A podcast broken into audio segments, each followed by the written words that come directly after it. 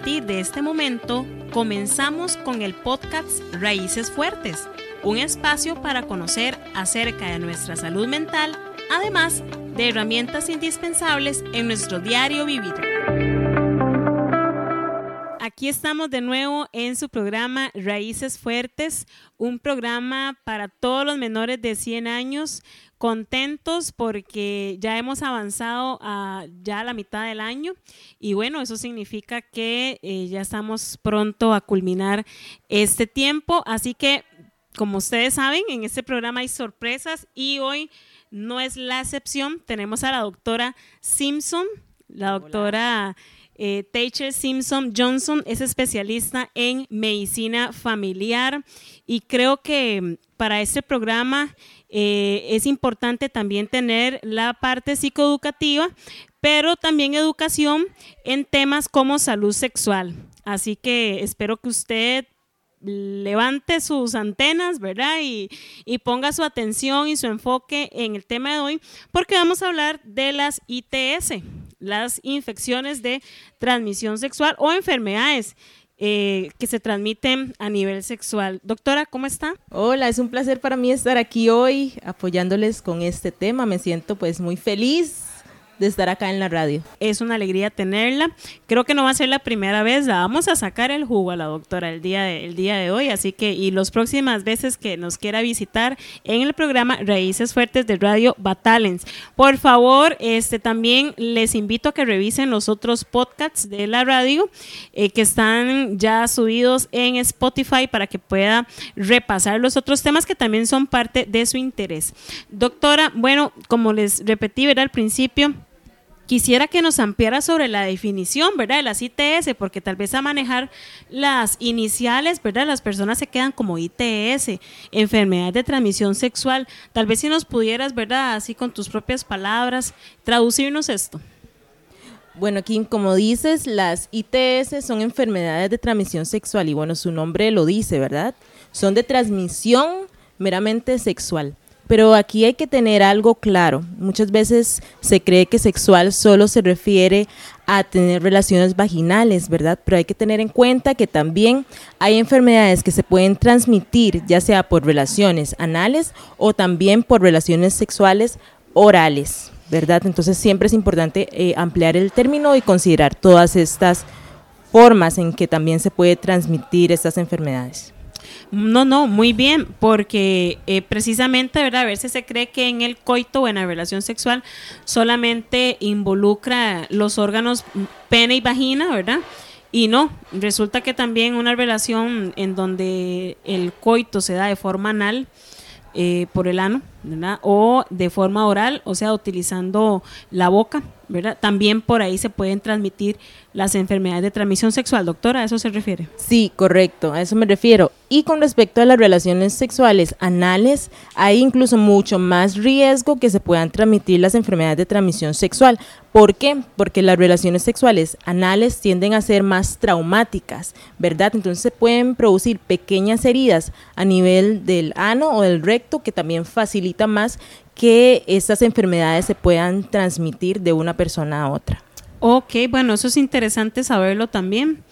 Eh, doctora, a ver, cuando hablamos de factores de riesgo en las relaciones sexuales, ¿a qué se refiere? Bueno, los factores de riesgo simplemente son circunstancias o algunas cosas que nosotros hacemos que nos, nos pueden aumentar, digamos, tenemos como más números para ganar una rifa. ¿La rifa cuál sería? Tener una enfermedad de transmisión sexual. Entonces, si yo tengo o cometo alguno de esto que yo voy a, eh, a continuación voy a mencionar, entonces y tengo más numeritos para tener una enfermedad de transmisión sexual. Ok, entonces en este caso, por ejemplo, este nos referimos a factores de riesgo como por ejemplo la edad, ¿verdad? O, la forma en la que la persona se condujo. ¿A eso te refieres, digamos, a factores? Sí, correcto. Por ejemplo, tenemos que entre más joven sea la persona, ¿verdad? Tiene más riesgo de también tener una enfermedad de transmisión sexual.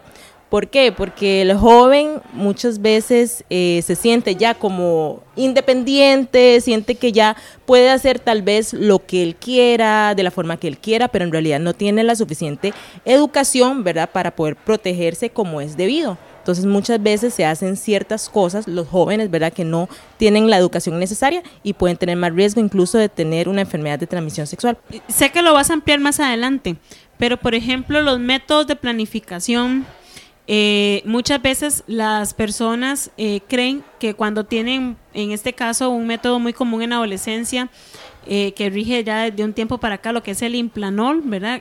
muchas veces llamado el chip, voy a decirlo así porque así lo llaman popularmente, el chip, ¿verdad? Aunque sabemos de que no es un chip, pero el famoso implanol o chip, como lo llaman popularmente, aunque ese no es el nombre, sino implanol, eh, creen que los protege del embarazo y de una enfermedad de transmisión sexual. Correcto, y esto es un error, pues estos métodos son métodos meramente hormonales, ¿verdad? Que lo que hacen es disminuir el riesgo de tener un embarazo, más no nos protegen de tener una enfermedad de transmisión sexual. Los que verdaderamente protegen contra las enfermedades de transmisión sexual son los métodos de barrera, por ejemplo, los condones. ¿De acuerdo? Mm. Entonces, hay otros factores de riesgo eh, para tener una enfermedad de transmisión sexual. Por ejemplo, con el, simplemente, el simple hecho de tener relaciones sexuales, ya se tiene el riesgo pues de tener una enfermedad de transmisión sexual.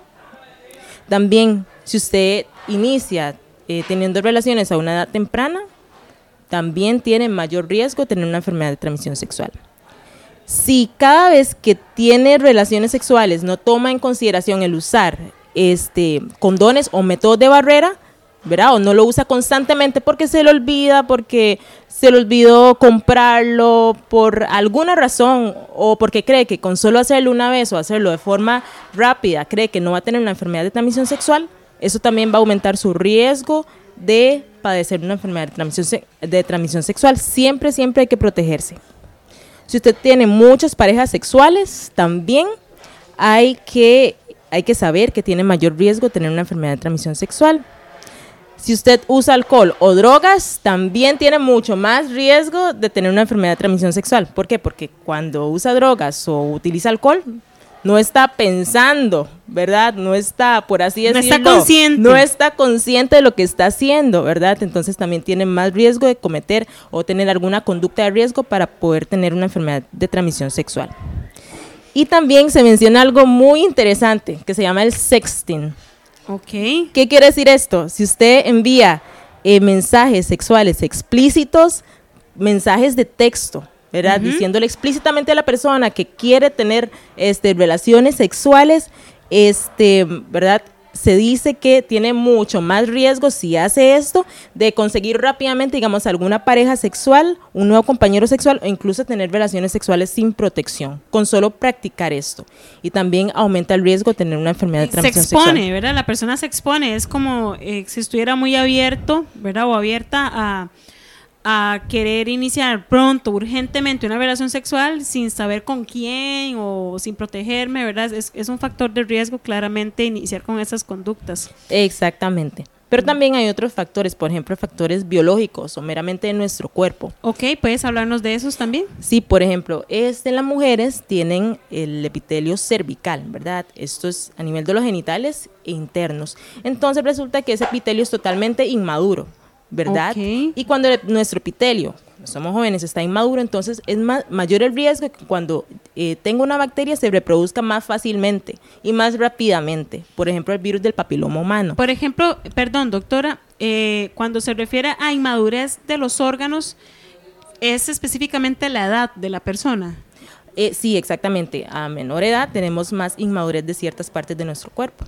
¿verdad? Entonces es más riesgo de que si tiene una bacteria se reproduzca más fácilmente y más rápidamente, ¿verdad? Por el tipo de epitelio que hay en ese momento a nivel de los genitales y más que todo en las chicas adolescentes. O sea que el virus incuba más rápido. Exactamente, exactamente. Perfecto. Amplíenos del papiloma. Sí. Es interesante este tema y es muy común, ¿verdad? La gente escucha el PAP, ¿verdad? El famoso PAP, o ir a hacerme el PAP. Sí, correcto. Siempre el, pues, el es un método que nos permite saber si las células, digamos que están a nivel del cervix, a nivel de los genitales, contiene ciertas eh, células que eh, tienen algunos cambios que se producen específicamente por el virus del papiloma humano, que también es una enfermedad de transmisión sexual. Eh, si usted tiene verrugas a nivel genital, eh, ¿verdad? Eh, ya sea hombres o mujeres, si tienen algunas lesiones que parecen como coliflor a nivel de los genitales, en la zona del recto, también del ano, también hay que sospechar siempre el virus del papiloma humano, que también no solo produce lesiones a nivel de los genitales, también puede producir lesiones en la boca, ¿verdad? E incluso algunas personas pueden quedar roncas con disfonía por tener ciertas eh, lesiones o verrugas por el exactamente por el virus del papiloma humano. Entonces hay lesiones que se ven y hay lesiones que no se ven. E incluso usted puede ser portador del virus del papiloma humano y no tener ninguna manifestación. Entonces también es importante, digamos que si se va a tener relaciones sexuales con otra persona, eh, como dicen, ojos que ven, corazón que no siente. En realidad hay veces que la persona tiene una enfermedad de transmisión sexual y en realidad no vamos a saber porque no lo manifiesta. Entonces la importancia de usar siempre los métodos de protección o los métodos de barrera como el condón. Ok, excelente. Bueno, en resumen, eh, todos los menores de 100 años que me están escuchando y si es mayor de 100, pues lo felicito, ¿verdad? También bienvenido, no se me vaya a ofender, por favor. Ok, para todas las personas que nos están escuchando, ya escuchó a la doctora, ¿verdad? Escuchó los riesgos, escuchó los factores que pueden incidir para tener una enfermedad de transmisión sexual, escuchamos la definición y ella ha repetido algo muy importante y tiene que ver con utilizar métodos de barrera. O sea, si usted es una persona activa sexualmente y aparte de que usted ya utiliza un método anticonceptivo ¿verdad? para prevenir embarazo, no quiere decir que vaya a prevenir una enfermedad de transmisión sexual. Sí, Explícitamente, doctora, entonces, si la persona es activa sexualmente con múltiples parejas, siempre y siempre, y es una regla, ¿Usar condón? Sí, siempre debe utilizar un método de barrera.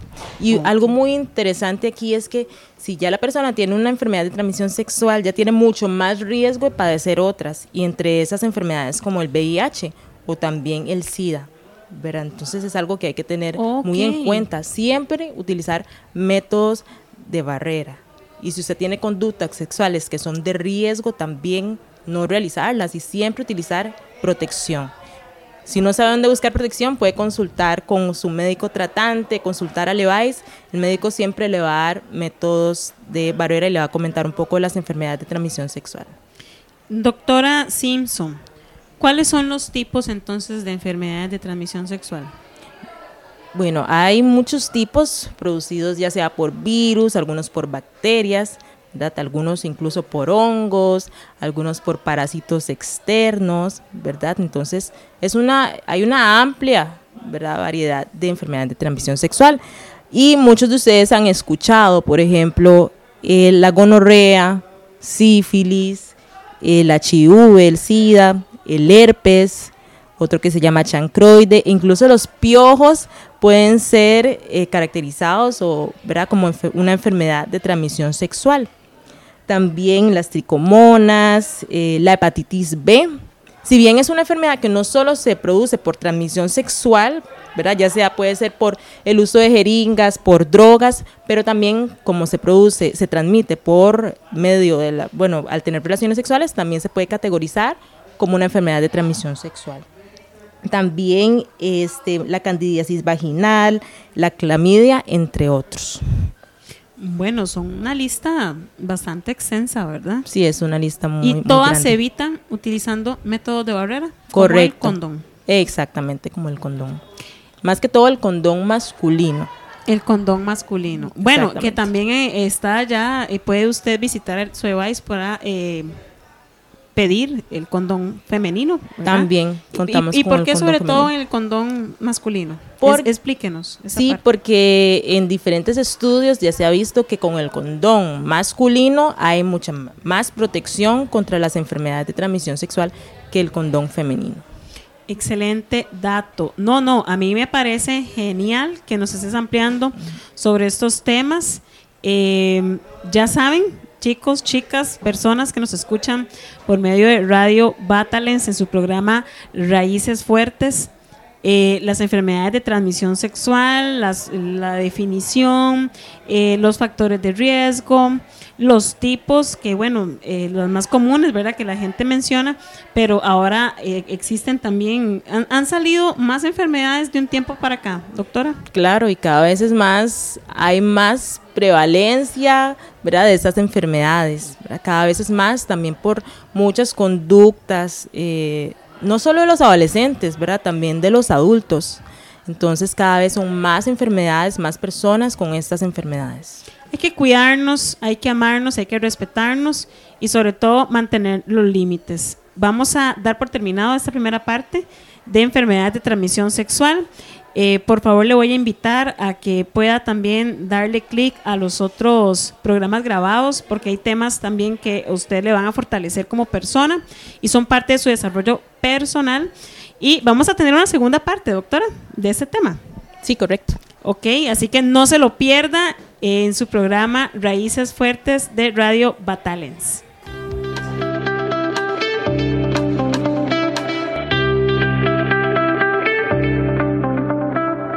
Si el tema del programa ha servido para su vida, le invitamos a compartirlo.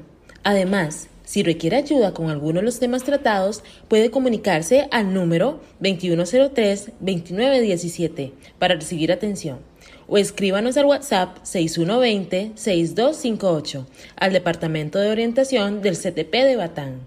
Para sugerencias de temas o consultas, escríbanos al Facebook Radio Batalents. Raíces Fuertes es un podcast producido por la psicóloga Kimberly Matarrita Macala del área de salud de Matina para Radio Batalents. En el programa de hoy participaron la psicóloga Kimberly Matarrita y la doctora Teichel Simpson. Edición y producción, Vladimir Alvarado.